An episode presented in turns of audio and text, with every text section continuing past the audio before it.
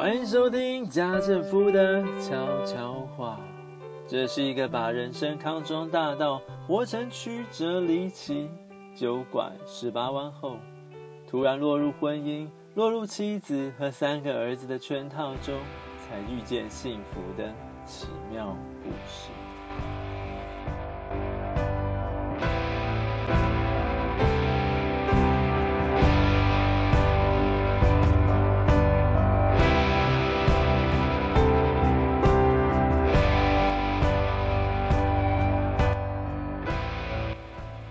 听众朋友们，晚安。当我们在陪伴孩子时，会不会遇到一种困境，就是无法为他们制造希望？什么是无法制造希望？就是当孩子犯错或遇见必须勇敢跨越的困难时，你我却束手无策。比如，一兄弟姐妹之间争得面红耳赤，完全不想礼让时，是一种问题。懂得要礼让了，却又觉得非常委屈而闷闷不乐，是另外一种问题。二，害同学受伤，自己却觉得没有什么好大惊小怪，是一种问题。充满自责道歉之后，仍然担心不被原谅，会被讨厌，甚至不敢到学校去，是另外一种问题。本来玩在一起的好朋友，突然不理自己。便开始生气，攻击对方，吸引对方注意，是一种问题；躲在角落偷看对方，甚至于被讨厌了还不肯离开，是另外一种问题。四，一翻开课本就魂游向外，讨厌读书，讨厌考试，是一种问题；知道考好成绩、读好学校很要紧，但无法持之以恒。总是被引诱分心，是另外一种问题。幼稚园、国小、青少年时期所遇到的问题都不一样，而爸爸妈妈毕竟只是普通人，怎么可能全部有问必答、有求必应？所以，上帝赐给人类生养儿女的能力，究竟是祝福还是在找麻烦呢？而且，有时夫妻间的问题一堆。还必须冷静下来，先处理小朋友的。怪不得越来越多年轻人不肯结婚，也不肯生小孩，因为生活费、教育费是一种困难，担心另外一半无法同甘共苦，又是另外一种困难啊。其实，家政夫之所以成为家政夫，不是出于自愿，而是因为老大出生时任职的工作是。拆伙解散，老二出生时任职的博弈公司缩编资遣，老三出生时本来正在一份前景很好的公司上班，但因为股东之间闹分裂而被迫离职。于是，我这个非常热爱工作、非常积极加班、总是被老婆抠回家骂回家的上班族，就又再一次沦落成煮饭、洗衣。泡内内的家政夫，在无法有稳定收入的情况下，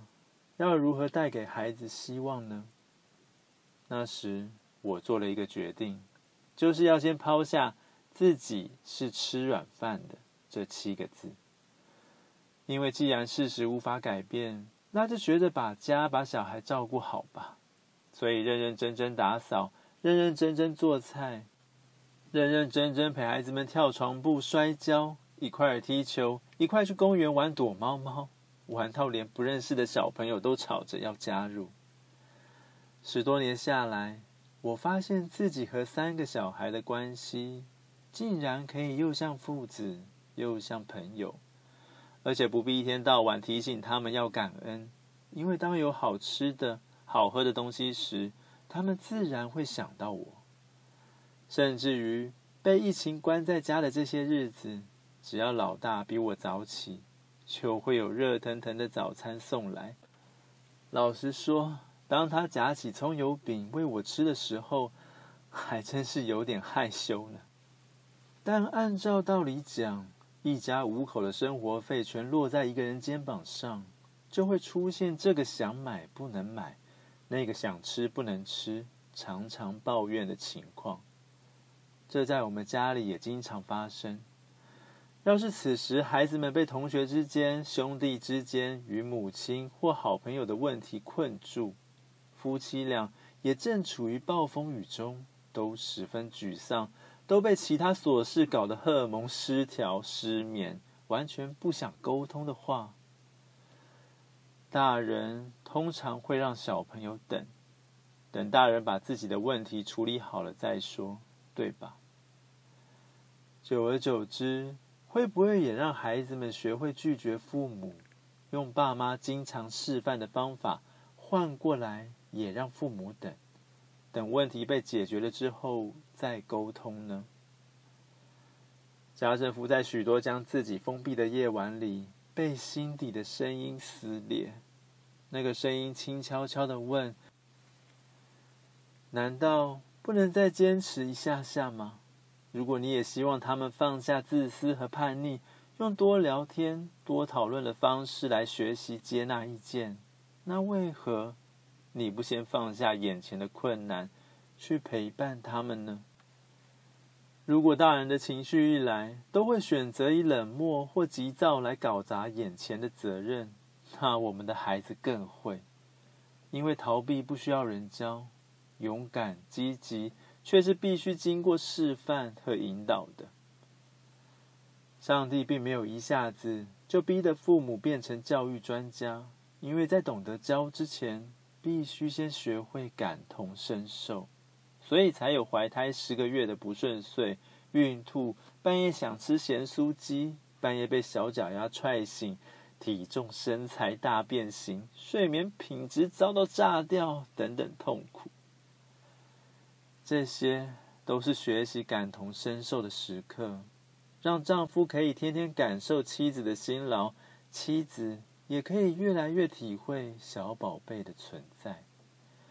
然后才是进入喂奶、换尿片、打预防针、发烧、感冒等等情况。这些刻骨铭心的时刻，都在磨练爸爸妈妈们一件事：难道不能再坚持一下下吗？如果你也希望他们放下自私和叛逆，用多聊天、多讨论的方式来学习接纳意见，那为何你不先放下眼前的困难，去陪伴他们呢？或许你也像家政夫一样，不是出于自愿变成现在的角色，但你绝对可以成为一个制造希望的人，因为小朋友会长大，会逐渐成为你生命中的帮手。从小就用多聊天、多讨论的方式处理问题，会让孩子们相信危机也可以是转机，不必孤军奋战，而是全家人一同支持、一同面对。所以在这些结果发生之前，爸爸妈妈们要先成为制造希望的人。这个制造希望，并非是当问题发生时，永远都有解决的办法，而是无论被击倒多少次。家人都会彼此支持，陪你勇敢，陪你哭啊！以上是本集家政夫分享的所有内容。如果喜欢，记得去脸书搜寻家政夫的悄悄话，并留下回应。下次见喽，拜拜。